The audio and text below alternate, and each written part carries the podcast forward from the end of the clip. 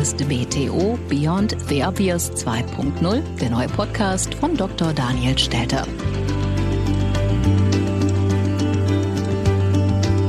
Hallo und herzlich willkommen zur neuesten Ausgabe meines Podcasts. Ich freue mich sehr, dass Sie dabei sind und es geht natürlich um das Thema Kanzlerkandidatur in Deutschland. Was können wir von den Kandidaten erwarten und was wird es gehen? Wir blicken auf den Klimaschutz, die angepassten Ziele der EU oder die ambitionierten Ziele der EU zum Thema Klimaschutz. Und der Schwerpunkt ist das Gespräch mit einem Experten zum Thema Elektroauto. Ist das Elektroauto wirklich der richtige Hebel, um die Klimaziele zu erreichen? Wird es sich durchsetzen? Und vor allem auch, welche Chance hat eigentlich die deutsche Automobilindustrie, diesen Technologiewechsel oder Wandel erfolgreich zu bewältigen? Zum Abschluss wie immer Fragen von Hörern. BTO Beyond the Obvious 2.0 Wir sind in der CDU der CSU dankbar für den guten, fairen Umgang in einer sehr weitreichenden Entscheidung, auch in einer sehr persönlichen Entscheidung. Wir beide haben uns darauf vorbereitet, wir beide wollten es, aber am Ende kann es nur eine machen. Und so ist es heute der Moment zu sagen, dass die erste grüne Kanzlerkandidatin Annalena Baerbock sein wird.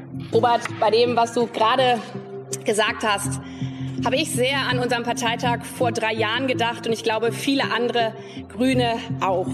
Damals war unser Motto, und das ist erst der Anfang. Vielleicht zum Schluss, ich freue mich über die Nominierung und ich will gewinnen. Tja, der letzte, den haben wir gehört, das war der Herr Scholz. Der hat natürlich etwas früher gesprochen als die beiden anderen Paare, sage ich jetzt mal. Jetzt wissen wir also, wer ins Rennen geht um das Kanzleramt in Deutschland. Und es ist wie immer eine Weichenwahl. Das wird ja von den Politikern immer gesagt. Also ich erinnere mich in meinem doch mittlerweile etwas längeren Leben, immer wurde gesprochen von einer historischen Entscheidung. Ich glaube in der Tat, im Jahre 2021 ist es eine historische Weichenstellung, weil wir eben ein Land haben, was Sanierungsbedarf hat. Äh, treue Hörer meines Podcasts wissen das. Deutschland hat in den letzten Jahren einen Scheinboom erlebt. Das wird auch zunehmend so gesehen im In- und Ausland. Getragen von dem schwachen Euro, getragen vom billigen Geld, getragen auch von den Folgen der positiven Reform von Gerhard Schröder. Und all das hat dazu geführt, dass wir uns exportabhängiger gemacht haben. Es hat dazu geführt, dass wir aber auch zunehmend versäumt haben, das zu tun, was nötig ist, nämlich die Zukunft zu sichern, durch Investitionen im Inland, in Infrastruktur, in digitale Infrastruktur, in Bildung. Vieles liegt im Argen. Und die große Frage wird sein, geht die Politik das an? Und wir werden sicherlich in diesem Jahr Podcasts machen, wo wir uns nacheinander, nacheinander intensiv die Wahlprogramme anschauen werden. Aber soweit kann man jetzt schon eins festhalten. Bis jetzt dominieren zwei Sachen die Diskussion. Zum einen der Wunsch der Politiker, mehr Geld auszugeben. Das ist ja ganz klar. Es wird gesagt, wir müssen mehr investieren. Da habe ich auch Konsens. Allerdings ist das oftmals auch gepaart eben mit Ausgaben, die nicht unbedingt dazu geeignet sind, die wirtschaftliche Leistungsfähigkeit des Landes zu steigern, die Produktivität zu steigern, sondern die eher konsumtiven Charakter haben. Das Ganze gepaart auch mit einem breiten Konsens zumindestens bei der Mehrheit der Parteien, noch bei der Mehrzahl derjenigen, die jetzt antritt für das Kanzleramt, getragen von der Überzeugung, der Staat müsse nun die Einnahmen erhöhen, um die Kosten der Corona-Krise zu bewältigen. Und das ist natürlich so fernab der Realität. Ich habe jetzt in dieser Woche schon Podcast-Aufnahmen gemacht für kommende Folgen, äh, wo ganz klar von in- und ausländischen Fachleuten immer gesagt wird, der größte Fehler, den man machen kann, ist in so einem Umfeld die Steuern und Abgaben zu erhöhen. Und gerade auch in Deutschland ist es nicht erforderlich. Aber wie gesagt, das Rennen ist eröffnet. Ich hoffe, dass die Politik sich ernsthaft damit beschäftigt, was zu tun ist, was getan werden muss für Deutschland. Nur dazu müssen wir eben auch wegkommen von dieser emotionalisierten Diskussion hin zu einer sachorientierten Diskussion. Und ich werde versuchen, in den kommenden Wochen und Monaten einen kleinen Beitrag dazu zu leisten. Was immer auch diskutiert wird, das Thema Klimaschutz wird die Diskussion sehr stark bestimmen, neben den wirtschaftlichen Fragestellungen. Deshalb ist es auch interessant, dass in dieser Woche ja nicht nur die Klärung der Spitzenpersonalsfrage erfolgt ist, sondern dass die EU auch ihre Klimaschutzziele, ihre ambitionierteren Klimaschutzziele endgültig beschlossen hat. Die EU will den CO2-Ausstoß bis 2030, also innerhalb von neun Jahren, um 55 Prozent senken, verglichen mit den Emissionen aus dem Jahr 1990. Das sind 15 Prozentpunkte mehr als bisher geplant. Die Einigung kam gerade noch rechtzeitig vor dem virtuellen Klimagipfel, zu dem US-Präsident Biden eingeladen hatte. Auch Biden will mehr CO2-Reduktion. So let's run that race. Win more. Win more sustainable future than we have now. Overcome the existential crisis of our times. We know just how critically important that is because scientists tell us that this is the decisive decade. This is the decade we must make decisions that will avoid the worst consequences of the climate crisis. Die Bundesregierung begrüßt den amerikanischen Kurswechsel in Sachen Klimaschutz genauso wie strengere Ziele der Europäischen Union. Wirtschaftsminister Altmaier hat es so formuliert, wir haben jetzt die einmalige Chance, Klimaschutz und Wirtschaft gemeinsam voranzubringen und zu versöhnen. Wie das gelingen soll, ist sicherlich die große Frage und vor allem, wie es gelingen soll, ohne die Wirtschaft dabei in die Knie zu zwingen. Weil es ist natürlich klar, wenn wir CO2-Einsparungen vornehmen, bedeutet das zunächst erst einmal Investitionen, Ausgaben, höhere Kosten. Und in einer globalen Welt ist uns nichts damit gedient, wenn der CO2-Ausstoß nicht mehr in Deutschland oder der Europäischen Union erfolgt, sondern stattdessen in Indien und in China. Das heißt, wir brauchen hier eine Antwort. Wir haben ja verschiedene Podcasts schon zu dem Thema gehabt, zum Thema Energiewende. Kann das überhaupt so funktionieren? Aber auch zu dem Thema, arbeiten wir an richtigen Hebeln? Das war das Beispiel mal in einem Podcast, das Beispiel des Flugverkehrs, wo wir gezeigt haben, dass der Flugverkehr letztlich zwar einen Beitrag leistet, aber der Rückgang des Flugverkehrs jetzt in Corona-Zeiten und auch die Rückkehr des Straßenverkehrs in Corona-Zeiten keine allzu großen Auswirkungen gehabt hat auf den CO2-Ausstoß. Und das müssen wir im Hinterkopf haben. Und wie schwer das ist, sieht man eigentlich auch an aktuellen Zahlen. Weil in dieser Woche kam auch eine Studie auf den Markt, die schön aufzeigt, dass wir zwar letztes Jahr Corona-bedingt weltweit CO2 gespart haben, dass wir aber jetzt im Jahr 2021 drauf und dran sind, den größten Anstieg der Emissionen wieder zu haben seit langen Jahren, einfach deshalb, weil jetzt das nachgeholt wurde oder nachgeholt wird, was im vergangenen Jahr versäumt wurde. Die Internationale Energieagentur hat einen Silberstreif am Horizont ausgemacht, während und wegen der Pandemie. Es sind weniger fossile Brennstoffe genutzt worden im vergangenen Jahr, damit ist auch weniger Treibhausgas ausgestoßen worden. Es gab ein Minus von 5,8 Prozent bzw. fast zwei Gigatonnen Kohlendioxid wegen der geringeren Nachfrage an Öl, Kohle und Gas. Das war der Effekt, den man erwarten würde. Der Effekt war auch geringer, als man sich wahrscheinlich gedacht hatte. Da hatten wir auch in einem Podcast dieses Gespräch, wo wir gezeigt haben, dass eben der größte Teil der Emissionen aus dem Industriebereich kommt. Und wir wissen ja, trotz Corona hat der Industriebereich im Jahre 2020 nicht so sehr gelitten wie der Verkehr, wie der Flugverkehr und ähnliches.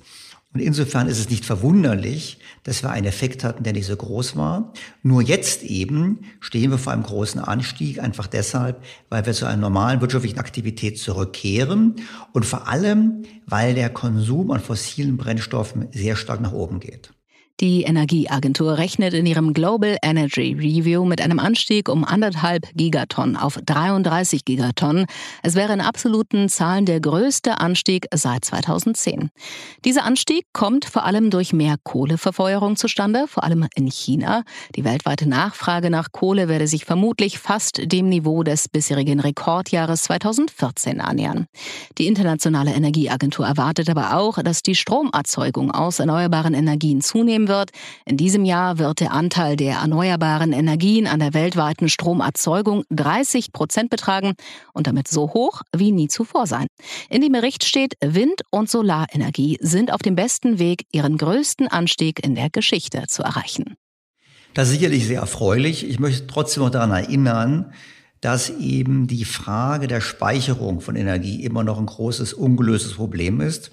Und wir natürlich wissen, dass die Produktion alleine nicht genügt, ist die Frage auch, wann wird der Strom produziert, wann wird er benötigt.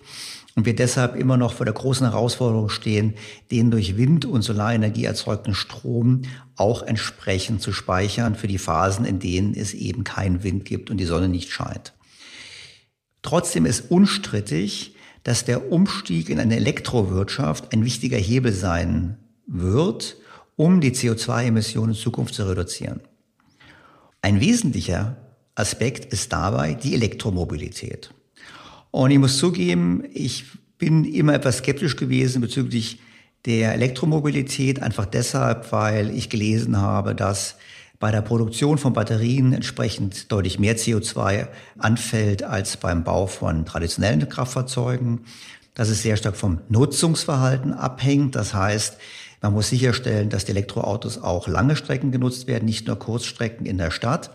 Das alles hat bei mir dazu geführt, dass ich gesagt habe, vermutlich ist es etwas früh, jetzt schon auf Elektromobilität zu setzen. Dazu gehört auch, dass Studien zeigen, dass die Einsparung von CO2 mit Elektromobilität ein Vielfaches teurer ist als beispielsweise die Einsparung von CO2 durch die bessere Isolierung von Gebäuden. Um es besser zu verstehen, um auch besser zu verstehen, ob ich mich hier irre, habe ich mir gedacht, das Beste ist, mit jemandem zu sprechen, der sich seit Jahren sehr intensiv mit der Thematik beschäftigt und der eben selber auch nicht in einer Branche tätig ist, die direkt davon profitiert, also unabhängig ist, um mal zu hören, was nun dran ist an meinen Zweifeln an der Elektromobilität oder umgekehrt, was dran ist an den Argumenten der Befürworter. Der Gesprächspartner ist jetzt Stefan Hayek. Er hat an der Technischen Hochschule Köln und an der University of Northumbria in Newcastle International Business and Finance studiert. Nach dem Studium arbeitete Hayek drei Jahre lang für die New Yorker IT- und Strategieberatung Gartner, bevor er dann im Jahr 2000 zur Wirtschaftswoche wechselte. Hayek schreibt seitdem hauptberuflich über Technologietrends. Seit einigen Jahren widmet sich Hayek der Elektromobilität. Er untersuchte und beschrieb als einer der ersten Fachjournalisten die Umweltbilanz von Elektroautos. Seit 2019 erscheint in der Online-Ausgabe der Wirtschaftswoche Hayeks Kolumne High Voltage. Darin analysiert er in oft bis zu zehn Seiten langen Artikeln die wichtigsten Aspekte der Elektromobilität, etwa den nötigen Ausbau der Stromnetze, die problematische Förderung von Rohstoffen wie Kobalt und Lithium oder die Chancen eines Batterie-Recyclings. Hayek verwendet konsequent Fußnoten und verlinkt zu seinen Primärquellen. Stilistisch sind seine Kolumnen eine Mischform aus journalistischem und wissenschaftlichem Text. Lieber Herr Hayek, herzlich willkommen in meinem Podcast. Ja, vielen Dank, dass ich da sein darf. Herr Hayek, ähm, wir kennen uns ja schon sehr lange. Wir haben uns ja, glaube ich, vor über 20 Jahren zum ersten Mal kennengelernt. Und damals haben Sie bei der Wirtschaftswoche sich noch um Kapitalmarktthemen gekümmert. Ja. Und wir werden am Ende des Gesprächs sicherlich auf das Thema ähm, Elektromobilität und Kapitalmarkt noch zurückkommen. Aber vielleicht darf ich am Anfang mal die persönliche Frage stellen, wieso Sie eigentlich das Thema gewechselt haben. Weil jetzt sind Sie einer der anerkanntesten Journalisten zum Thema Elektromobilität. Wie kam es denn dazu? Erstmal danke für die Anerkennung, einer der anerkanntesten. Das freut mich natürlich, dass Sie das so sehen. Eigentlich war es ja mehr ein, eine Rückkehr zu meinen ursprünglichen beruflichen Gefilden, also back to the roots. Ich bin ja Quereinsteiger im Journalismus. Ich habe angefangen bei einer IT-Strategieberatung und habe mich dort um Technologien gekümmert, evaluieren und so weiter. Dann habe ich im Jahr 2000 bei der Wirtschaftswoche angefangen als Spezialist innerhalb des Finanzmarktressorts für Technologieaktien. Also Nasdaq und Neuer Markt waren damals ja die großen Themen und da dachte man, mehr Personal zu brauchen. Und ähm, im Grunde hat mich die Technologie ja nie so ganz verlassen und es war eigentlich mehr so ein Rückkehr als ein Wechsel interessant, dass Sie im Jahr 2000 anfingen, als ein Höhepunkt war an den Kapitalmärkten und vielleicht eine große Blase. Aber wie gesagt, ich möchte das als Höhepunkt am Ende noch aufheben, die Bewertungsdiskussion. Mhm. Ich mache mal folgendermaßen. Ich würde ganz gerne versuchen, das Gespräch so ein bisschen zu strukturieren, dass wir so Schritt für Schritt durchgehen. Ich habe mir gedacht, naja, Elektromobilität, das ist ganz klar. Also ich habe jetzt nochmal angeschaut, ähm, die CO2-Emissionen durch Verkehr, die sind ja seit dem Jahr 1990 ungefähr 80 Prozent gestiegen. Also in der Tat wenn man sagt, man möchte den CO2-Gehalt der Atmosphäre senken, dann ist offensichtlich der Verkehrssektor ein wichtiger mhm. Bereich. Auf der anderen Seite habe ich geschaut, ich habe mal gesehen, in dem Economist war eine sehr, schönes, sehr schöne Darstellung vor ein paar Wochen, wo man gesagt hat, was kostet es eigentlich, eine Tonne CO2 zu sparen?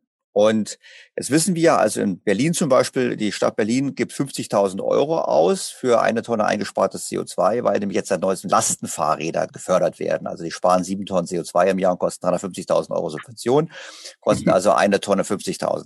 Ganz so schlimm ist es mit Elektromobilität nicht, aber in dieser Kurve bei, bei dem Economist war es in der Tat so, dass da im Prinzip der Umstieg von ähm, Diesel und Benzin auf Elektro pro eingesparte Tonne CO2 so zwischen 800 und 1000 Dollar kostet. Und hingegen, wenn man im Bereich von Gebäuden schaut, dass man da bei Beträgen sind von 50 Dollar für eingesparte, pro Tonne eingespartes CO2. Ich meine, ist es denn richtig, überhaupt über Elektromobilität zu argumentieren, wenn es um den Klimaschutz geht, oder beginnen wir da einem völlig falschen Thema? Nee, also da kann man ja verschiedene äh, Ebenen des Themas an Kosten, was kostet es, die Tonne CO2 zu sparen, angucken. Also erstmal sind das ja immer Momentaufnahmen. Man muss natürlich in die Zukunft gucken. Ähm, was ja immer so ein bisschen mitschwingt ist, es ist zu teuer, man könnte besser woanders CO2 sparen. Aber es geht ja eigentlich nie darum, die momentan billigsten zehn Prozent CO2-Einsparung als erste zu machen, weil das funktioniert ja nicht. Man muss ja einen gangbaren Pfad finden, um bis 2040. Manche wollen ein bisschen länger brauchen, die Chinesen 2060 haben sie jetzt gesagt. Ähm, aber im Grunde ist es ja klar, in, jeden, in allen großen Wirtschaftsräumen der Erde, Nordamerika, Europa und Asien, ist ja das Fernziel CO2-Neutralität. Und das kann man nur erreichen, wenn man in allen Sektoren beginnt. Jetzt kann man darüber streiten, wo die staatlichen Subventionen hinfließen sollten. Aber der private und Unternehmenssektor muss natürlich auch im Verkehr jetzt anfangen weil es sonst einfach zu lange dauern würde. Also wir können jetzt nicht warten, bis wir 80, 90 oder 100 Prozent Grünstrom haben, bevor wir Elektroautos und Wärmepumpen einsetzen. Ich kenne jetzt die Zahlen aus dem Economist in dem Detail nicht. Es gibt aber natürlich auch andere Studien. Es gibt von der Forschungsanstalt der Energiewirtschaft in München, das ist so der Think Tank, den die Energieversorger ich weiß nicht, ob sie ihn finanzieren, aber auf den die stark hören, der ähm, dieses ganze Thema Energiedistribution, Stromnetze im Blick hat. Da waren die E-Autos nach der Wärmepumpe sogar das zweitgünstigste Tool CO2-Vermeidungskosten. Also es kommt immer sehr darauf an, welche Zeiträume man da anguckt. Von McKinsey gibt es äh, sogar eine Studie, da waren die sogar negativ, die CO2-Vermeidungskosten. also da müsste man jetzt mal schauen, wer da genau mit welchen Parametern rechnet.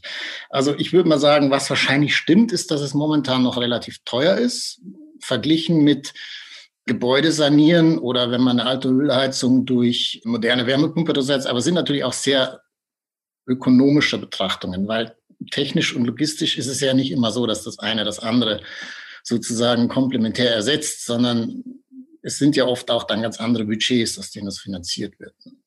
Aber was ist denn so mein realistisches Szenario? Wir sehen jetzt also, das Elektroauto wird gefördert.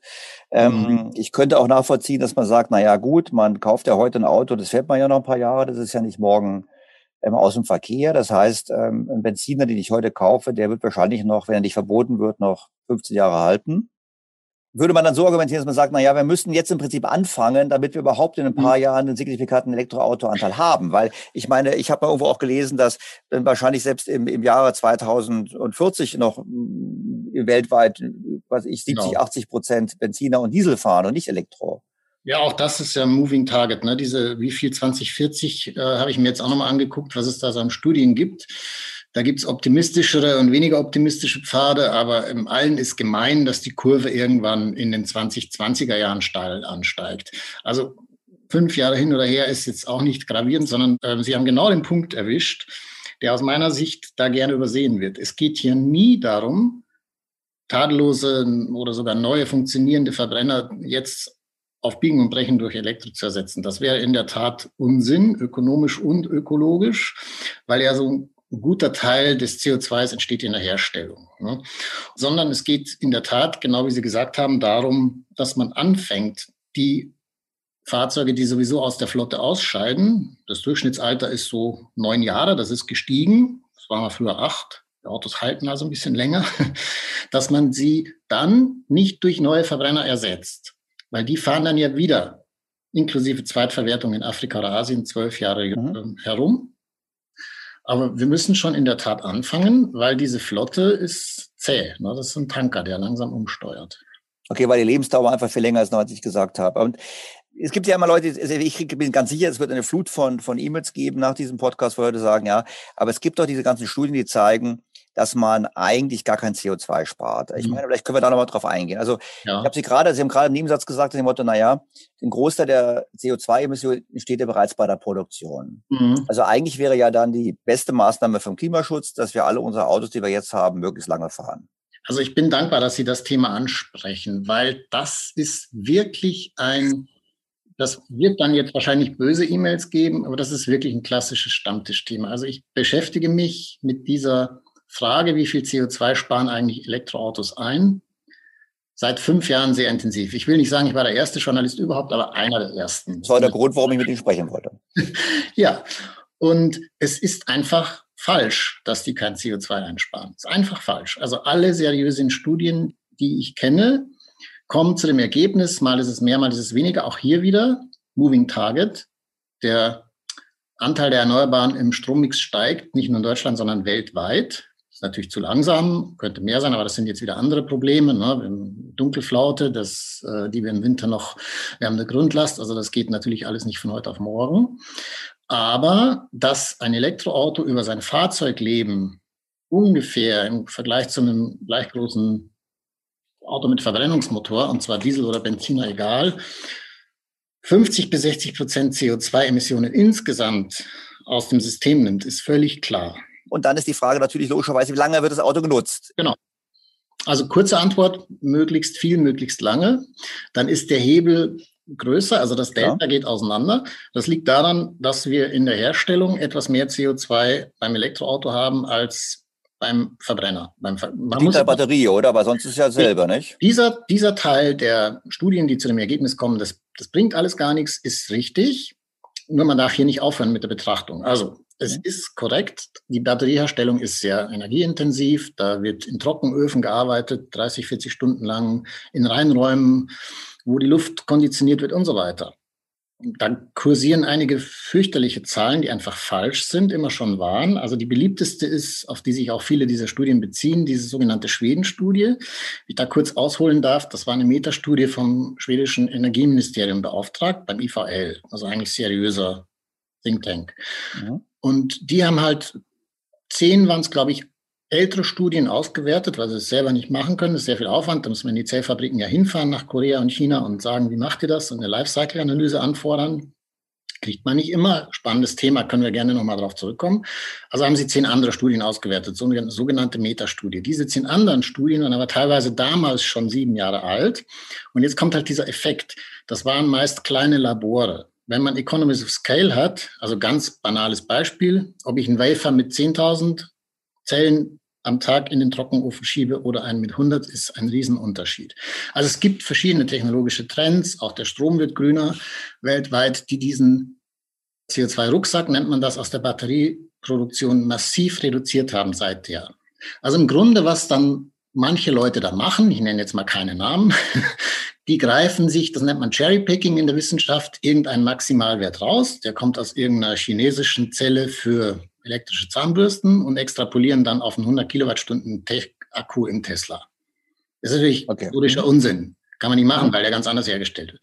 Aber völlig richtig, es gibt diesen CO2-Rucksack aus der Produktion, der wird zwar kleiner, aber man muss so je nach Land, wo man fährt, ne, es gibt ja auch beim Fahrstrom wieder Unterschiede, wie viel CO2 der indirekt verursacht muss man zwischen 25.000 und 50, 60.000 Kilometer fahren. Also wenn das wirklich jetzt ein reiner Zweitwagen wäre, also meine Eltern zum Beispiel, mein persönliches Beispiel, die sind 80 mhm. und 75. Den habe ich von einem neuen Elektroauto abgeraten, aus dem einfachen Grund, die fahren nur 8000 Kilometer im Jahr. Und das ist dann einfach Unsinn, ne? muss man klar sagen. Aber der Durchschnitt, auch hier wieder Äpfel mit Äpfeln, Birnen mit Birnen, bringt ja nichts, wenn ich mir jetzt einen Zweitwagen rauspicke und dann auf 47 Millionen Pkw in Deutschland extrapoliere. Der deutsche Durchschnitt ist um die 14.000 Kilometer im Jahr. Und da bringt es schon was. Wir haben also diese eine Frage ist CO2 bei der Produktion. Das ist eigentlich mhm. identisch, nur für die Batterie ist es natürlich deutlich höher. Verstanden. Mhm. Dann haben Sie gesagt, die ist aber nicht mehr so deutlich höher, wie es vor ein paar Jahren war, weil wir haben technischen Fortschritt bei der Batterieproduktion. Mhm. Eine Aussage. Und darüber hinaus wird der Strom, der gebraucht wird für die Batterieproduktion, auch zudem grüner. Auch das ist schon mal ein Vorteil. Und dann haben sie äh, gesagt, na gut, dann habe ich natürlich auch noch eine Frage, wie ist eigentlich der Strom, den ich jetzt nutze? Und da gibt es ja immer die Kritik, dass wir im Prinzip heute aus Kohle ähm, Strom erzeugen, um damit Elektroauto zu betreiben. Und da habe ich mal eine Studie gelesen vom Institut für Weltwirtschaft, die gesagt haben, und da muss ich zugeben, die hat mir auch intuitiv eingeleuchtet.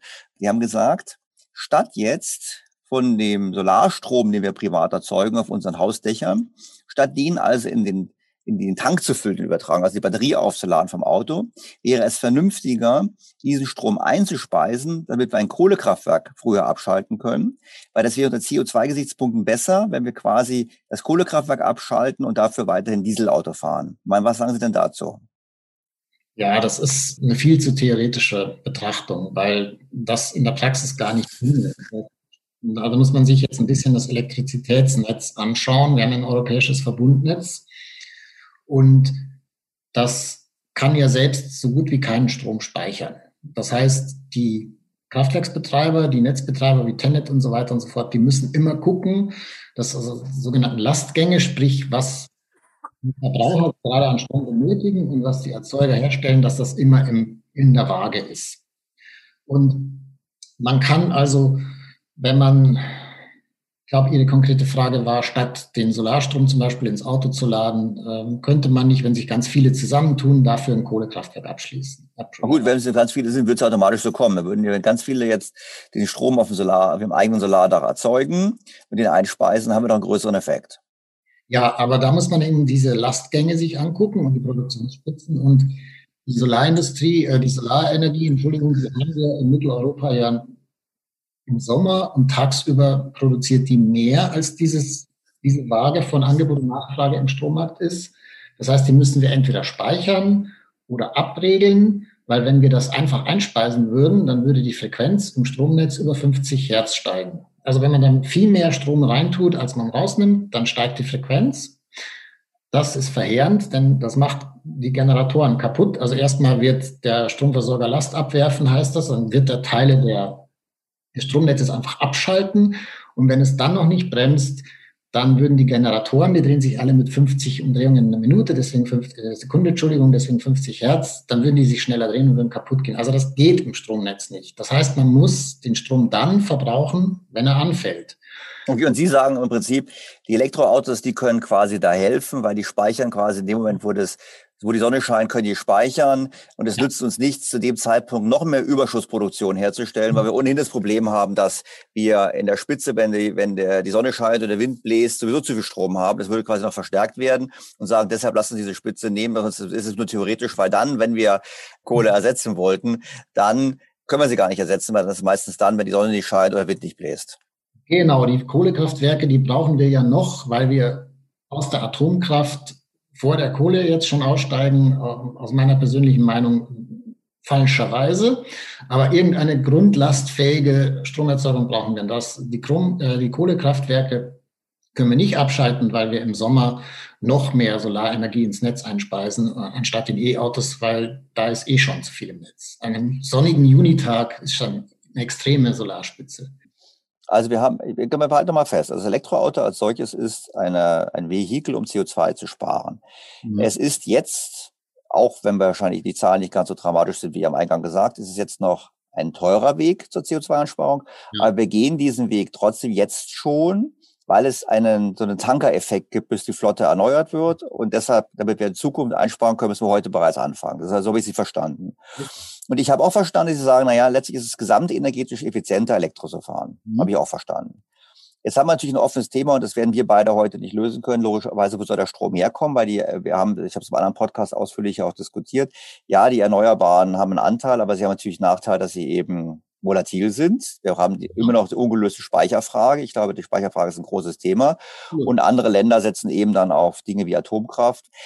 Jetzt gibt's ja die Leute, die sagen, vielleicht ist es doch völlig falsch, auf Elektro zu setzen. Und ich frage das jetzt bewusst, weil ich weiß natürlich, was sie sagen werden. Die hm. dann sagen, Elektro ist doch eigentlich falsch, lass uns doch lieber Wasserstoff machen, Brennstoffzelle, weil die Japaner machen das doch, Toyota macht das doch. Okay. Wäre das nicht vernünftiger? Und ich erinnere mich noch, als ich deutlich jünger war und noch volles Haar hatte, habe ich in München immer diese, diese wasserstoffbetriebenen Siemer BMWs rumfahren mhm. sehen. Ja. Da habe ich mir so eine brillante Idee, weil die haben immer noch die normalen Motoren. Das ist doch toll. Ich habe dieses tolle Gefühl, wie der Verbrennungsmotor funktioniert, wobei ich jetzt auch weiß, Elektromotoren auch tolles, tolle Beschleunigungswerte haben. Ich meine, ist das dann doch eine Lösung, wenn man sagt, naja, wir können eben gar nicht so viel ähm, speichern, dann lassen Sie doch lieber ähm, Wasserstoff ähm, in Saudi-Arabien herstellen und mit dem Tanker herschippern und dann haben wir halt statt Öl Wasserstoff, der ist auch grün ja, schöne, schöne Theorie. Also vielleicht noch mal einen Schritt zurück. Ich möchte gerne noch mal einen, einen ganz kurzen Rückgriff machen auf das Thema, wo soll der Strom herkommen? Und die Erneuerbaren sind ja volatil. Also was gerne übersehen wird, ist, es gibt ja auch das Argument, ja, wenn wir 47 Millionen Pkw durch 47 Millionen E-Autos ersetzen und die wollen alle auf einmal laden. Das kann ich natürlich umdrehen. Äh, ich muss jetzt nicht den Worst Case nehmen und den in die nächsten Jahrzehnte extrapolieren, sondern E-Autos sind eigentlich noch viel mehr als die Wärmepumpe, wobei ich das wiederum ungern gegeneinander ausspiele, weil mit dem Auto kann ich nicht heizen und mit der Wärmepumpe nicht fahren. Aber E-Autos sind eigentlich perfekt für die Sektorkopplung und um den grünen Strom in die Sektoren zu bringen, wo er verbraucht wird. Weil der grüne Strom ist ja, das hat mir auch ein bisschen an dieser IFW-Studie gestört, die Sie angesprochen haben. Da wird ja so ein bisschen getan, als sei es ein Selbstzweck, 100 Prozent erneuerbaren Strom zu haben. Es nutzt ja nichts, wenn ihn niemand verbrauchen kann. Also Elektroautos können ja, die Akkus sind so um die 60 Kilowattstunden im Schnitt. Verbrauchen tun sie sechs äh, am Tag im Schnitt. Deutlich, mhm. also 37 Kilometer. Das heißt, sie können ein Zehnfaches ihres täglichen Bedarfs speichern. Da kann die Wärmepumpe nicht, kann das Stromnetz überhaupt nicht. Stromnetz kann so gut wie nichts speichern. Das heißt, eigentlich sind die E-Autos ein super Tool, um den grünen Strom in die Sektoren zu bringen. Da gibt es Feldversuche schon von E.ON, Innogy und von einem österreichischen Stromversorger in Linz und ich glaube auch von den Lechwerken in Bayern. Da hat man so 300 Haushalte zusammengeschlossen zum virtuellen Smart Grid. Und mhm. der Rentner, der tagsüber zu Hause ist, mit seiner Solaranlage den BMW i3 voll hat, der gibt den Strom ab und ähm, die anderen können laden. Und wenn sie Strom brauchen, zieht man das aus den E-Autos wieder raus. Das können die nämlich. Die können bidirektional, nennt man das, laden. Das ist überhaupt kein Problem elektronisch. Ein Problem ist an der Stelle, sind die Anwälte bei den Versorgern. Die möchten es nämlich nicht. Und ich als Konsument würde schon gerne einen Knopf haben, dass ich sage, also heute Nacht nicht absaugen, mal morgen früh will ich ja, immer nach München fahren. Wir sind ja Freunde der Marktwirtschaft. Absolut im Prinzip. Das kann ja, man kann man über den Preis regeln oder über den Incentives. Ne? Das ist ja überhaupt kein Problem. Man sagt, pass auf, du hast jetzt ein leeres E-Auto äh, musst sofort fahren in einer Stunde. Dann, das macht ja Tesla jetzt schon. Wenn es sehr schnell gehen muss, kostet es ein bisschen mehr, als wenn man Zeit hat. Und ähm, wenn du aber wartest bis heute Nacht, da haben wir Windüberschuss, Industrie produziert nur in der Nachtschicht und die Haushalte schlafen, dann bekommst du den billiger. Also Sie machen mir Hoffnung, dass sozusagen das E-Auto der heimliche Weg wäre, um den deutschen marktwirtschaftliches Verhalten nochmal nahe zu bringen. Das wäre gar nicht schlecht. Könnte man auslegen. Also zumindest ist ja ein Preis, ist ja, also man weiß ja auch aus Studien, dass mit dem Klimaschutz und so, darüber reden alle. Und ob die CO2-Bilanz jetzt besser ist oder nicht, das hat eine riesige mediale Aufmerksamkeit. Dankenswerterweise, das ist mein Fachgebiet. Ich profitiere persönlich davon. Aber in den Umfragen geben die meisten Leute immer noch die Ökonomie als einen Haupttriebfaktor an. Und wenn das natürlich günstiger wird, dann ist das ein zusätzlicher Anreiz, ein sehr starker Anreiz für viele. Ne? Kommen wir noch ganz zu dem Wasserstoffthema. Was ist denn falsch, wenn wir sagen, naja, wir kriegen den ganzen Strom gar nicht hin, wir haben irgendwie äh, Verbrennungsmotoren, die könnte man eigentlich dafür auch nutzen? Also es ist ja so, man kann theoretisch, kann man dann das Auto CO2-neutral bekommen, auch mit Wasserstoff. Aber hier ist wieder das Thema Effizienz. Es ist sehr, sehr ineffizient. Ich muss, damit das überhaupt einen Klimanutzen hat, muss ich sogenannten grünen Wasserstoff verwenden. Mhm. Er hat momentan in den OECD-Ländern so einen Anteil von zwei bis vier Prozent. Also in den USA äh, sind 97 Prozent des Wasserstoffs fossilen Ursprungs, in Deutschland 96 Prozent. Das ist aus Erdgas, Erdöl oder sogar Kohle wird es reformiert und das setzt Unmengen von CO2 frei. Also das heißt, da ist gar nichts gewonnen. Das heißt, man braucht den grünen Wasserstoff. Wie stelle ich den her? Muss ich natürlich eine grüne Primärenergiequelle haben und dann setze ich einen ganz großen Wassertank unter Strom und warte, bis per Elektrolyse sich die Wasserstoffatome auf dem einen Elektrodenpol und die Sauerstoff auf dem anderen abspalten. Das ist eine sehr saubere Sache kostet aber sehr viel Strom. Das ist mal der eine Punkt. Dann muss ich den komprimieren auf 300. Besser wäre es für lange Strecken transportieren sogar auf 600 Bar, weil der Wasserstoff, der ist sehr leicht und er hat keine Energiedichte. Das heißt, ich muss den unglaublich zusammenpressen bis ich überhaupt da ein paar Kilowattstunden Energie damit transportieren kann. Das ist der zweite Punkt, wo ich sehr viel Energie verliere. Zweite Möglichkeit, vielleicht erinnern sich ein paar Leute an Physikunterricht, wenn ich nicht so viel komprimieren will, kann ich es kühlen. So, dann kühle ich den auf minus 255 Grad, dann schrumpft er auch. Schön. Dann brauche ich also Tankschiffe, Tank-LKW, Erdtanks unter den Tankstellen. Da geht wieder sehr viel Energie drauf. Also ich kürze es jetzt mal ab. Bis das im Brennstoffzellenauto ist, habe ich ungefähr dreimal so viel Primärenergie verbraucht wie mit einem reinen Elektroauto. Weil es ja so ein bisschen mitschwang damals äh, in unserem Twitter-Disput, als sei ich per se ganz gegen Wasserstoff. Nein, überhaupt nicht. Wir werden den brauchen. Und zwar für die schon angesprochenen volatilen Erneuerbaren, äh, um die zu speichern. Weil da ist der Effizienzverlust dann wieder nicht kein gutes Argument, weil ich habe ja keine Alternative.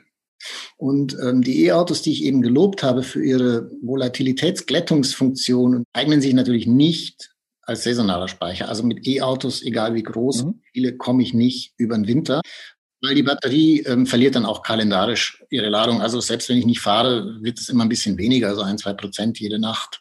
Elektroautofahrer kennen das. Also das heißt, da brauchen wir den Wasserstoff. Das, da sehe ich gar keine Alternative. Nur der sollte, weil es ja noch so wenig grüner ist, und weil es sehr aufwendig ist, den Grünen herzustellen, sollte er natürlich dort eingesetzt werden, wo er im Gesamtsystem am effizientesten ist. Und das ist ein Speicher für den Strom.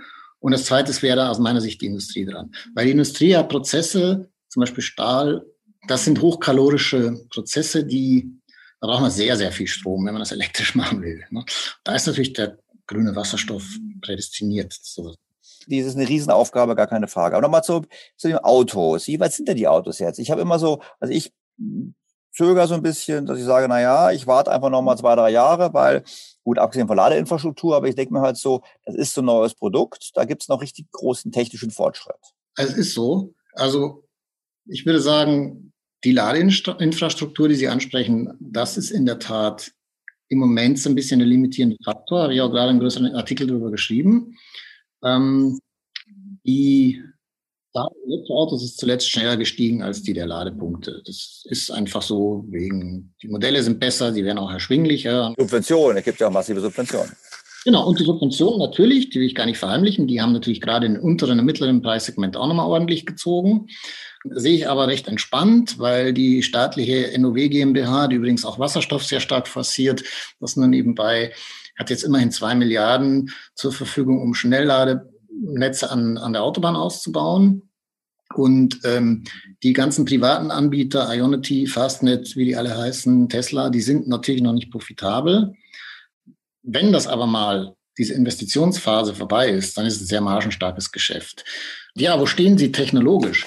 Also ich würde sagen, erstens die Lithium-Ionen-Batterie, die ja so im Herz, das Herzstück ist. Ohne die geht's ja nicht. Und das ist das wichtigste Teil, weil sämtliche Versuche mit anderen Batteriezellchemien, da Auto zu fahren, da waren ja nicht so toll. Ist immer zu schwer und kann auch nicht so oft geladen werden. Eine Lithium-Ionen-Zelle kann im Auto ungefähr Laborversuchen zufolge, so, also viele Leute haben bei den neuesten Tesla-Zellen zum Beispiel, um jetzt Nummer eine zu nennen, nach 3000 Vollzyklen aufgehört in Labortests, weil sie gesagt haben, dauert uns zu lange, wird zu teuer, wir kriegen nicht kaputt. Also wenn man das umrechnet mal 400 Kilometer Reichweite, könnte man theoretisch 1,2 Millionen Meilen, äh, Kilometer, Entschuldigung, mit so einer Batterie fahren. Wird natürlich in der Praxis ein bisschen weniger sein, weil der Winter, Schnellladen und so stresst sie natürlich ein bisschen. Aber man kann damit sehr, sehr lange fahren. Das heißt, die Technologie ist schon sehr gut und sie ist vor allem gerade mal ähm, 1990 ist es entwickelt worden. Da gab es vergangenes Jahr auch für die drei Herren, die das gemacht haben, Nobelpreis in Chemie dafür. Ein Japaner, ein Amerikaner und ein Engländer die hat sich seit 1990 dramatisch entwickelt, hätte niemand für möglich gehalten. Also ich glaube, dass die Phase, wo die Autos wirklich technologisch sehr rapide veralten, dass die nicht mehr so lange andauern wird. Das heißt natürlich im Umkehrschluss, die ganz schnelle Verbesserung ist auch vorbei. Also das wird jetzt eher so ein mühsamer Pfad der graduellen Verbesserung. VW war ja ganz interessant, hat ein Riesenevent gemacht im Elon Musk Tesla-Style und haben sie auch so ein bisschen versucht, einen auf Show zu machen. Aber inhaltlich war es schon interessant, haben auch konkrete Zahlen genannt und sehr viel versprochen. 50 Prozent weniger Kosten bei gleicher Größe und Energiespeicherkapazität. Das glaube ich, das werden sie hinkriegen. Aber auch 30 Prozent mehr Energiedichte und doppelt so schnell laden. Und gerade bei dem letzten Punkt ich persönlich ein bisschen skeptisch, aber äh, um Ihre Frage zu beantworten, also die Technologie ist jetzt aus meiner Sicht so reif, dass man sie im Alltag nutzen kann. Und das muss man auch ein bisschen integrieren. Also da muss man dann anders sich verhalten als beim Tanken. Man fährt dann nicht, bis die Batterie leer ist, sondern man lädt immer, wenn man an einer schnellen Säule vorbeikommt. Ne? Weil Fakt ist natürlich, es dauert schon noch erheblich länger als Benzin- und Dieseltanken. Ne? Und ich denke, das wird fünf bis acht Jahre dauern, bis wir da vergleichbare Zeiten kommen. Aber es gibt kein physikalisches, elektrochemisches Hindernis. Also im Prinzip sagen Sie, die Ziele, die sich die EU und Deutschland gesetzt haben bezüglich der Elektroauto, Elektromobilität, die sind realistisch, die sind erreichbar. Weil Sie sagen, das Auto wird letztlich äh, kostengünstiger sein als die traditionellen. Das ist ein ökonomischen Punkt, sobald es für die Masse der Menschen es sich lohnt, Elektro zu fahren, weil das über die Lebensdauer günstiger ist, plus sie kein Hessel mehr haben, weil sie irgendwelche Ladeinfrastruktur suchen müssen. Das ist, glaube ich, auch eine Art von Kosten. Das, äh, sind die Ziele erreichbar oder sagen Sie, nee, die Ziele sind eigentlich letztlich ähm, überhaupt nicht erreichbar? Weil ich meine, ich habe, da gibt es eine Studie von Deloitte, habe ich gelesen, und die haben gesagt, also äh, wir werden den, den, den Anteil, die, den wir haben wollen, Elektroauto nicht erreichen, weil wir im Prinzip äh, zu langsam voranmarschieren. Und vor allem sagen die auch, es wird nur beim Klein- und Kleinstwagen richtig erfolgreich sein, bei den größeren Autos noch nicht bis 2000, hier bis zum 2032. Ich gucke mal gerade hier in meinen Notizen. Also das würde ich gerne runterbrechen. Da sind ja verschiedene Hindernisse jetzt drin angeklungen. Den letzten Punkt, den möchte ich gerne mal abräumen. Weil wenn das mit dem Klimaschutz was werden soll, dann müssen wir alle mitnehmen. Und Leute, die sich, die bisher einen 7er BMW oder einen Audi 8 gefahren haben, werden sich sicherlich keinen Kleinwagen kaufen. Aber wenn sie mal Probe gefahren sind und sehen, dass mit dem Laden klappt, vielleicht ein Porsche Taycan oder ein Tesla Model S schon oder ein Audi e-tron. Das ist der eine Punkt. Also das bringt nichts, wenn man sozusagen salopp formuliert nur die Ökos mit dem E-Auto abholt. Dann zum Preis. Das ist, glaube ich, das einfachste Hindernis, weil die Preise fallen ja jetzt schon. Und es gibt seriöse Prognosen von ähm, Argonne-Institut, denen traue ich da so am meisten, zum Beispiel in, in Chicago. Also politisch unabhängig, die sagen, naja, McKinsey ist da immer ein bisschen sportlicher. Andere, Sie haben Capgemini genannt, vielleicht nicht so sportlich. Aber so um das Jahr 2025 rum, vielleicht sogar schon früher, wenn VW da mit seinen Plänen ernst macht, wird das Elektroauto günstiger sein als ein vergleichbarer Diesel oder Benziner. Das heißt, wir brauchen keine Subvention, wir sollten das Geld statt für Subventionen lieber für die Infrastruktur ausgeben.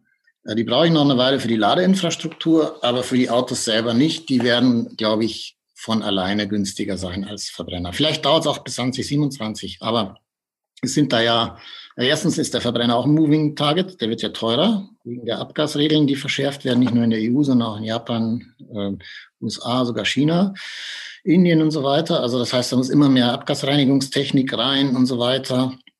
Das heißt, die werden tendenziell teurer und die Batterie wird billiger und damit das teuerste Teil im Einkauf. Und was heißt in dem Zusammenhang, ich meine, ich habe, ich mag mich erinnern, Sie haben mal einen sehr äh, pointierten Kommentar geschrieben zu diesem Thema Hybrid wo sie gesagt haben, im Prinzip, ich habe jetzt mich hab gerade damit beschäftigt und habe festgestellt, ja, wenn ich ein deutlich teureres Auto kaufe, was eine kleine Batterie dabei hat, dann würde ich quasi in der Besteuerung, also wenn ich jetzt einen Firmenwagen hätte, was mir nicht der Fall ist, aber dann würde ich bei der Steuer quasi nur einen halben Prozent versteuern müssen pro Monat mhm. statt ein Prozent. Dann hätte ich eine Subvention, obwohl ich bei meinem Nutzungsverhalten, was eben Langstrecke Autobahn ist, letztlich nur mehr Gewicht rumschleppe und wahrscheinlich am Ende mehr Benzin verbrauche. Also so ganz verstanden habe ich das nicht. Äh, oder sagen Sie, ach nee, Hybrid ist gut, dann kann man die, die Konsumenten an die neue Technologie gewöhnen.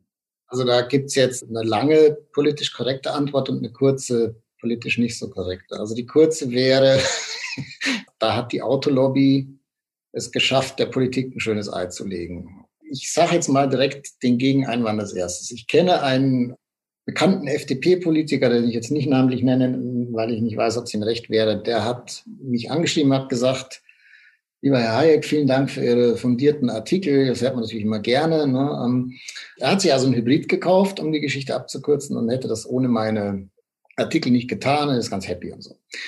Also man muss beim Hybrid extrem gucken, wie er genutzt wird es gibt Anwendungsbeispiele, wo das vielleicht funktioniert. Ich habe ja gesagt, die Deutschen fahren im Schnitt 37 Kilometer am Tag. Aber mit dem Schnitt so eine Sache. Wenn ich die linke Hand in den Ofen und die rechte in den Kühlschrank halte, fühle ich mich nicht wohl. Also ich weiß nicht, wie viele Leute es tatsächlich gibt, die genau diese 37 Kilometer fahren. Aber die Industrie hat den E-Antriebsstrang so ausgelegt im Hybrid, dass er das so gerade schafft. Dann sind sie damit nach Brüssel gegangen, haben gesagt und nach Berlin, haben gesagt, so guck mal hier, die Leute können sich mit unserem Hybrid 90 Prozent der Zeit elektrisch bewegen, sparen sie so und so viel CO2. Es gibt aber Studien aus Kalifornien und mittlerweile auch vom Fraunhofer Institut und vom ICCT aus Deutschland, die belegen klar, dass das in der Praxis nicht funktioniert. Also die Leute fahren viel mehr mit dem Verbrenner. Und jetzt kann man natürlich böswillig sein und sagen, aha, Mobilpackung, die, äh, die Politik schmeißt ihre Autoindustrie nochmal Geld hinterher. Ja, dies, diese ist jetzt nicht meine Meinung, entgegnet auf diesen Vorwurf in der Regel ja, aber. Ja, ist richtig, aber ich brauche die als Übergangstechnologie. Sondern das ist jetzt in der Tat Ansichtssache. Mein Petitum an der Stelle wäre, man müsste die Industrie zwingen, nachzuweisen, dass die Leute damit diese 80 Prozent oder 90 elektrisch fahren, damit das mit dem CO2-Einsparen überhaupt hinkommt. Können Sie das nicht, können Sie die Hybride gerne weiter bauen und verkaufen und bewerben, aber sollten dann keine Förderung bekommen. Das also ist, ist dieses Beispiel, ich glaube, der Özdemir hat da, glaube ich, gesagt, man muss gucken, ob das Ladekabel überhaupt mal benutzt wurde. Genau, da gibt es diese Beispiele aus Niederlande und Großbritannien, die beiden einzigen Märkte auf der Welt, wo die Hybride noch so beliebt sind wie in Deutschland, weil da gab es eben auch sehr starke Incentives vom Staat und dann haben die Leute gesagt, ja klar, hier 5000 Euro oder Pfund nehme ich mit und haben das Kabel gar nicht ausgepackt. Also gab es wirklich dann Leasing-Rückläufer nach drei Jahren, wo das noch in Plastik eingeschweißt war. Das sollte man natürlich vermeiden. Und um noch auf den FDP-Politiker zurückzukommen, ich frage ihn jetzt jede Woche, wie, wie viel er elektrisch fährt. Hat er schon bereut, glaube ich. Aber es scheint zu funktionieren. Und wenn man das so anwendet, fein. Ja. Wie ist es generell mit der deutschen Automobilindustrie? Ich muss zugeben, wahrscheinlich haben Sie mich da auch kritisiert. Ich habe ja in meinen, in meinen Büchern, sei es nun im Märchen vom reichen Land, also im aktuellen Buch habe ich ein bisschen vorsichtiger formuliert, habe ich gesagt, dem Motto, naja, das ist schon eine, eine, eine Strukturwandel, der, ich weiß nicht, ob ich sagen will, existenzbedrohend, aber der ja. schon gefährlich ist für die bestehende Industrie. Ich meine, hat die deutsche Automobilindustrie eine Chance, diese Transformation zu bewältigen? Und ich verbinde es noch mit, und hat auch der Standort die Chance. Weil ich meine, wenn ich jetzt anfange und sage, naja, ich muss eh alles neu machen, weiß ich nicht unbedingt, ob ich es in Deutschland machen würde. Vielleicht würde ich dann auch in China eine Fabrikation aufsetzen, weil ich glaube, dass ich dort es günstiger kann.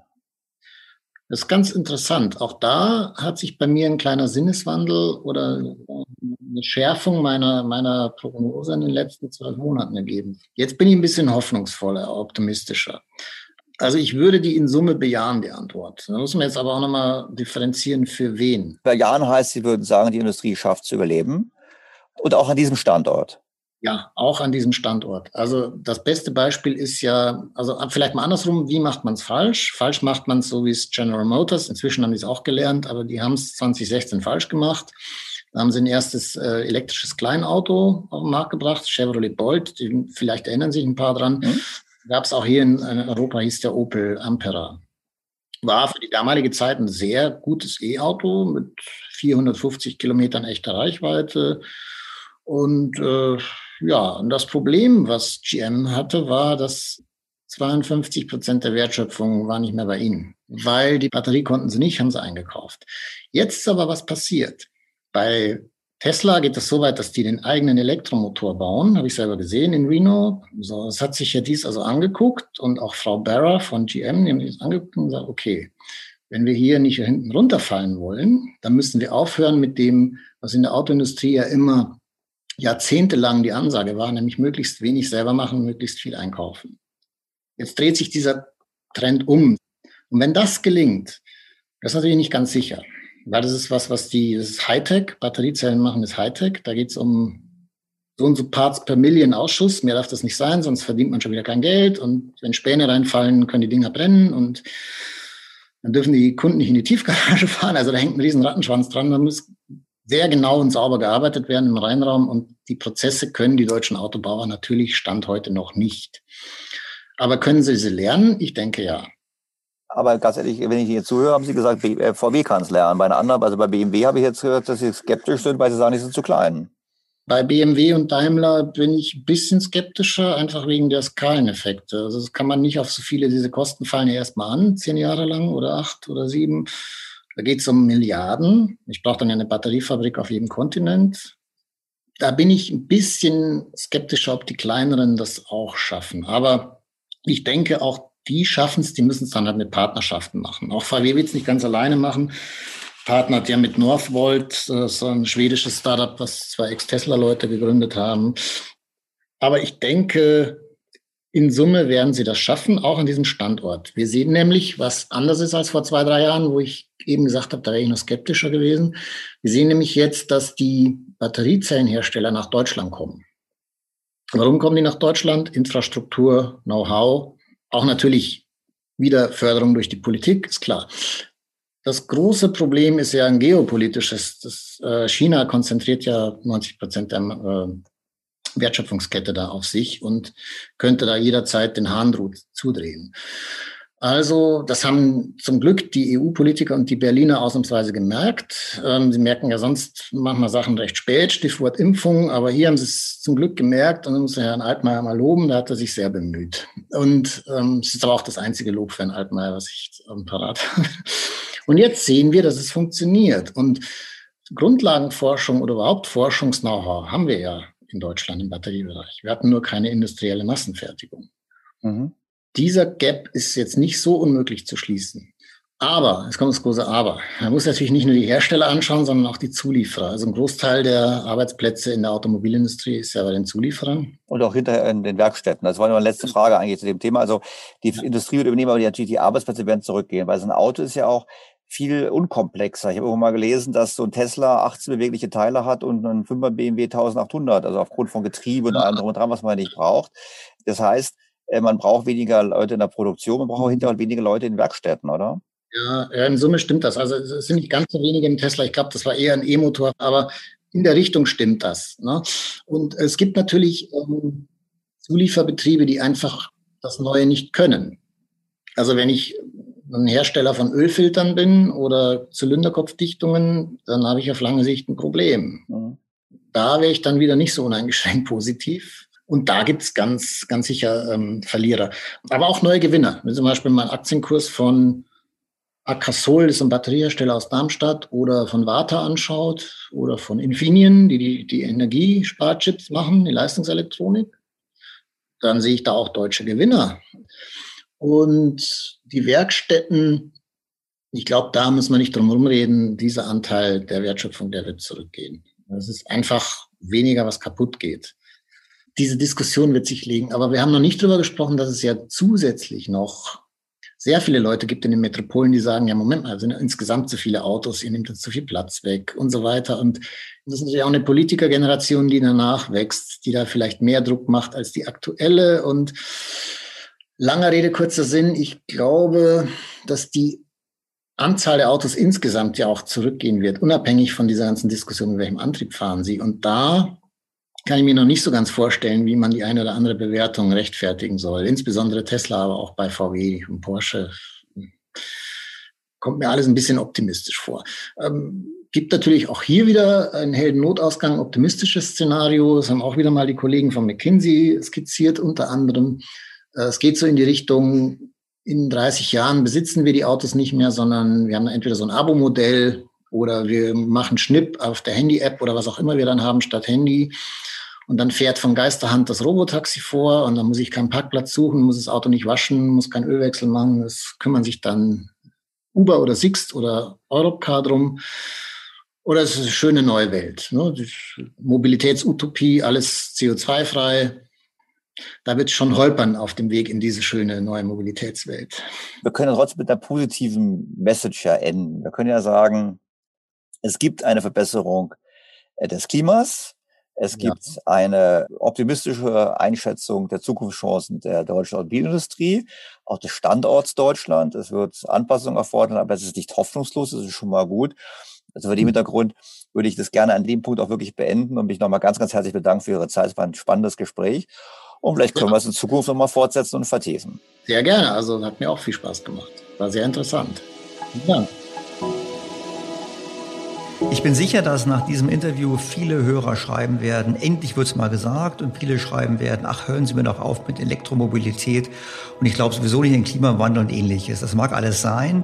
Meine zwei Hauptschlussfolgerungen sind eigentlich folgende. Erstens, Es ist deshalb sinnvoll, Elektromobilität zu fördern, weil wir so eine lange Umbauzeit haben in der Wirtschaft, weil es so träge ist, bis die jetzigen Verbrennungsmotoren verschwunden sind und Elektromotoren und Elektromobilität dominiert. Und die zweite, für mich noch viel wichtigere Nachricht ist der zunehmende Optimismus, dass es auch der deutschen Automobilindustrie gelingen wird, diesen Wandel zu vollziehen. Und wenn es dann unsere neue Regierung auch schafft, die Umfeldbedingungen so zu gestalten, dass es für alle Arten von Unternehmen und Unternehmern attraktiv ist, in Deutschland zu investieren, könnte daraus die Chance sich ergeben, dass Deutschland auch in Zukunft im Automobilbau eine wichtige führende Rolle in der Weltwirtschaft spielt, was sicherlich wohlstandsrelevant ist für uns alle im positivsten Sinne. Insofern ein optimistisches Fazit nach diesem Gespräch. Und ich finde, nachdem auch öfters mal Kritik kommt in meinem Podcast, wäre es immer zu pessimistisch. Das ist doch mal etwas Gutes, dass es auch mal was Optimistisches gibt an dieser Stelle. Wir sind bei Ihrem Feedback, Ihren Fragen und Ihren Anregungen. Karina Schnuck hat geschrieben. Vielen Dank für das Teilen Ihrer Sichtweise auf Mietpreis, Bremse und Mietendeckel in der letzten Folge. Wie immer war es eine aufschlussreiche Betrachtung. Bei einem Punkt würde ich Ihnen allerdings widersprechen. Zum Zusammenhang zwischen Mietpreisen und Immobilienpreisen sagen Sie, dass hohe Immobilienpreise über erhöhte Immobilienkosten zu höheren Mietpreisen führen. Im Zuge dessen schlagen Sie eine erhöhte Eigenkapitalquote für Immobilienkäufe vor. Ich nehme an, um so den Anstieg der Immobilienpreise und somit nach Ihrer Logik auch der Mieten zu verlangsamen. Meiner Meinung nach ist dieser Zusammenhang zu vorschnell gedacht und somit auch der Lösungsvorschlag nicht zielführend. Zunächst einmal würde ich behaupten, dass der Kausalzusammenhang zwischen Mieten und Immobilienpreisen genau andersherum ist. Ein Immobilienpreis spiegelt letztendlich ja nur die abgezinsten Cashflows der zu erwartenden Einnahmen, der Hauptteil davon Mieteinnahmen wieder. Somit steigen die Immobilienpreise bei einem erwarteten Anstieg der Mieten und nicht andersherum. Ich möchte in diesem Zuge anmerken, dass Immobilienpreise natürlich auch ganz unabhängig von der Miete steigen können. Bei einem niedrigeren Zinssatz und gleichbleibend erwarteten Mieteinnahmen zum Beispiel. Der wichtigste Punkt jedoch ist folgender. Auch Mieten werden nur durch Angebot und Nachfrage bestimmt. Ein Immobilienbesitzer wird ganz unabhängig von seinen Immobilienkosten die höchstmöglichen Mieten, die er am Markt bekommt, verlangen. Sobald die Immobilie einmal gebaut ist, sollte sie als Fixed Costs betrachtet werden und nicht in die Funktion zur Findung des Mietpreises mit einbezogen werden. Daraus folgend sehe ich auch Ihren Vorschlag zu einer erhöhten Eigenkapitalquote kritisch. Diese würde den Erwerb von Immobilien unattraktiver machen, somit auch die Anreize für neue Immobilieninvestitionen negativ beeinflussen und zu weniger Angebot führen. Ich bin gespannt auf Ihre Meinung. Also zunächst möchte ich mal festhalten, ich freue mich sehr über diese Nachricht, weil diese Nachricht natürlich zeigt, wie ausgeprägt das ökonomische Denken bei meinen Hörerinnen und Hörern ist, weil Frau Schnuck natürlich recht hat. Und ich habe mich ein bisschen gefragt, vielleicht habe ich mich in der Tat unklar ausgedrückt, weil ich habe über die äh, Mieten gesprochen und habe nur am Rande die Frage aufgeworfen, warum denn die Immobilienpreise so stark gestiegen sind. Zum einen natürlich ist es so, dass bei bestehenden Mietobjekten oder Wohnhäusern natürlich der abgezinste zukünftige Cashflow der Mieterträge relevant ist für den Kaufpreis. Und wenn die Zinsen sinken, was sie ja getan haben, dann steigt entsprechend dieser Wert. Das haben wir gesehen. Die Geldpolitik der EZB, das tiefe Zinsniveau der letzten Jahre, hat natürlich maßgeblich dazu beigetragen, dass die Immobilienpreise deutschlandweit so stark gestiegen sind. Einfach deshalb, die Erträge werden anders abgezinst. Vor dem Hintergrund ist vollkommen richtig, was die Hörerin sagt. Und es stimmt auch, dass natürlich die Kaufpreise für Immobilien deutlich schneller gestiegen sind als die Mieten.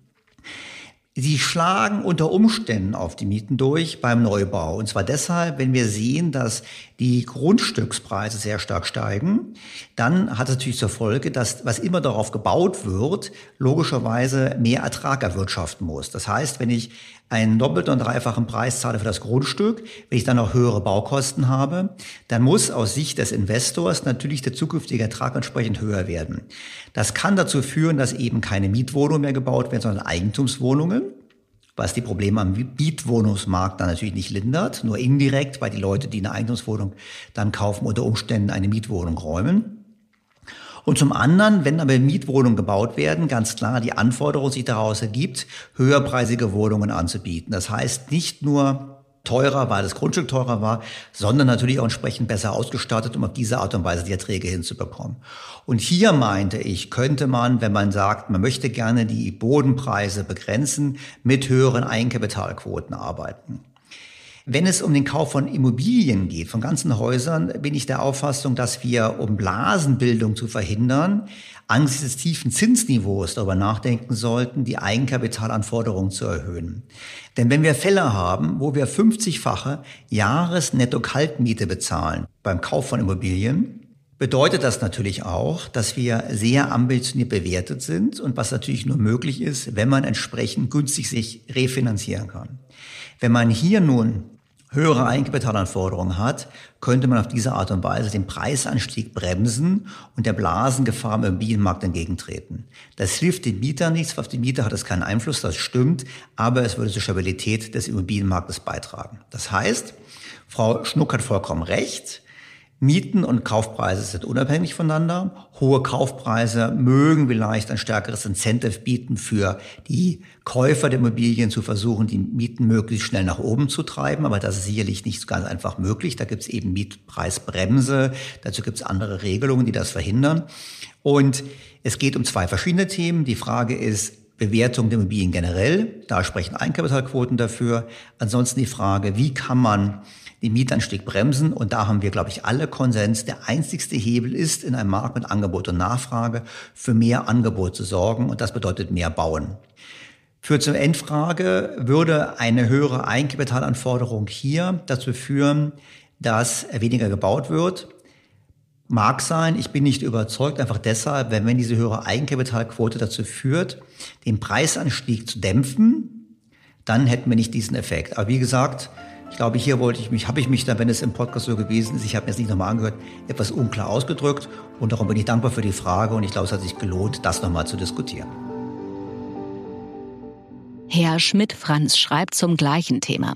Als begeisterter Hörer Ihres Podcasts habe ich das Thema Plädoyer für eine vernünftige Wohnungspolitik mit großem Interesse verfolgt. Mich treibt die Zunahme der Mietpreise als ehemaliger Vermieter und seit kurzem auch als Begleiter meiner Töchter, die eine neue Wohnung suchten, in hohem Maße um. Ich möchte daher meinen Vorschlag bei Ihnen zur Diskussion stellen und würde gerne Ihre Einschätzung und Stellungnahme dazu hören. Grundsätzlich existieren in fast allen Kommunen Mietpreisspiegel, die sogar auf Stadt- und Ortsteile aufgeteilt sind. Zudem liegen alle Daten der Grundstückspreise bzw. Bodenrichtwerte bei den Finanzämtern vor. Jeder Eigentümer ist verpflichtet, eine Einkommenserklärung mit Angabe der Einnahmen aus Vermietung und Verpachtung durchzuführen.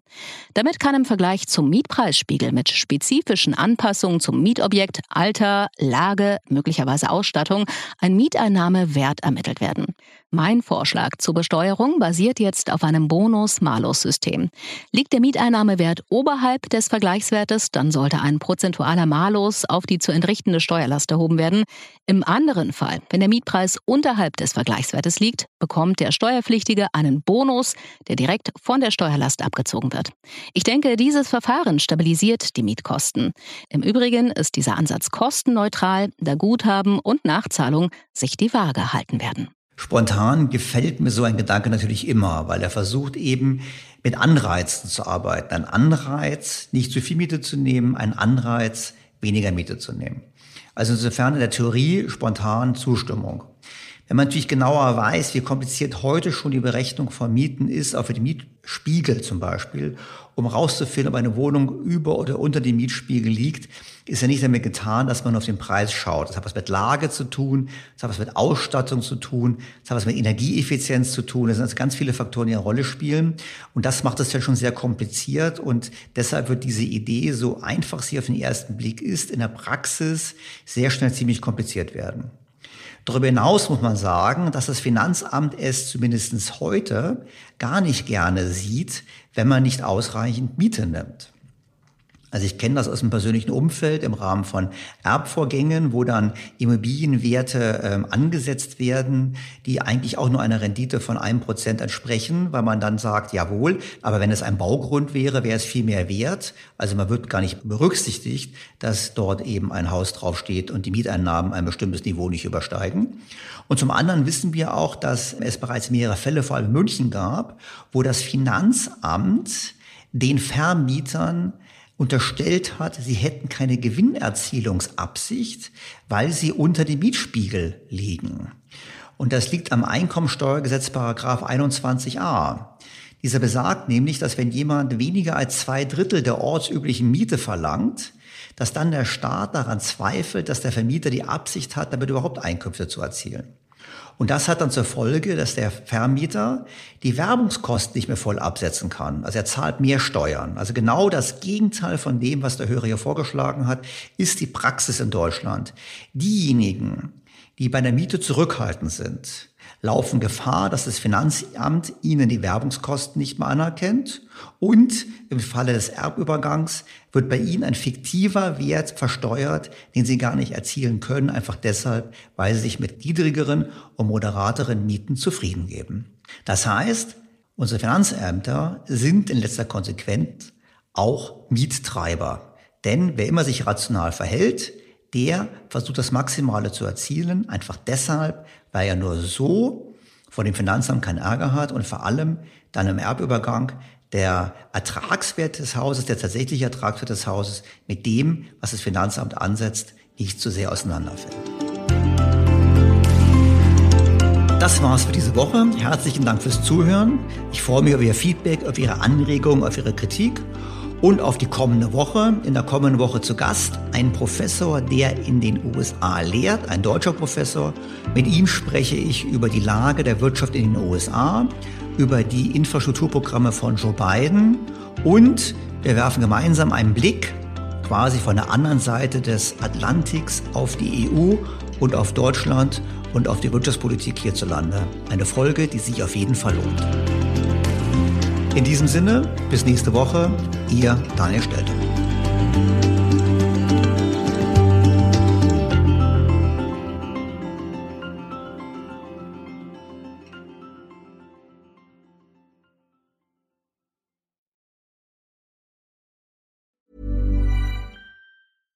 BTO Beyond the Obvious mit Daniel Stelter beginnt sofort. Ich bin Kai Dierke. Und ich bin Anke Huben.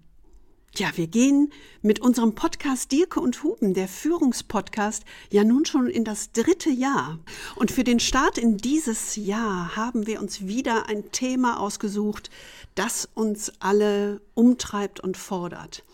Wir haben es genannt Krisenjahr 2024. Eine Frage der Haltung. Ja, und wenn man auf 2023 zurückguckt, muss man ja sagen, es war wirklich ein sehr forderndes Jahr für alle. Und mal ehrlich, wenn wir jetzt auf 2024 gucken, das wird uns wohl eher mit noch mehr Unsicherheiten konfrontieren. Die englische Wirtschaftszeitschrift Economist nennt das so schön Perma-Vocation, also ein Zustand permanenten VUCAs. Das ruft geradezu nach einer Haltung der trotzigen Dennoch-Zuversicht des ja. Camuschen Sisyphos. Allerdings.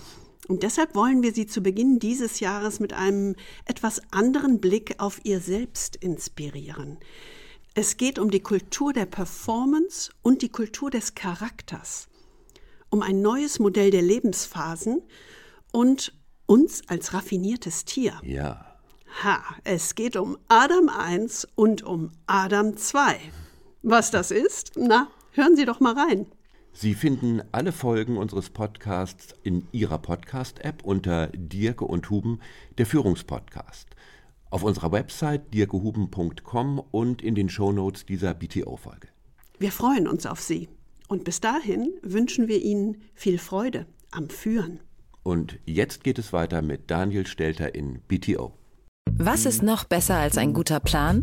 Die Möglichkeit, ihn zu ändern. Mit integrierter KI bietet Workday kontinuierliche Innovationen, die Ihnen helfen, agil zu bleiben, egal was passiert. Workday, the finance and HR system for a changing world.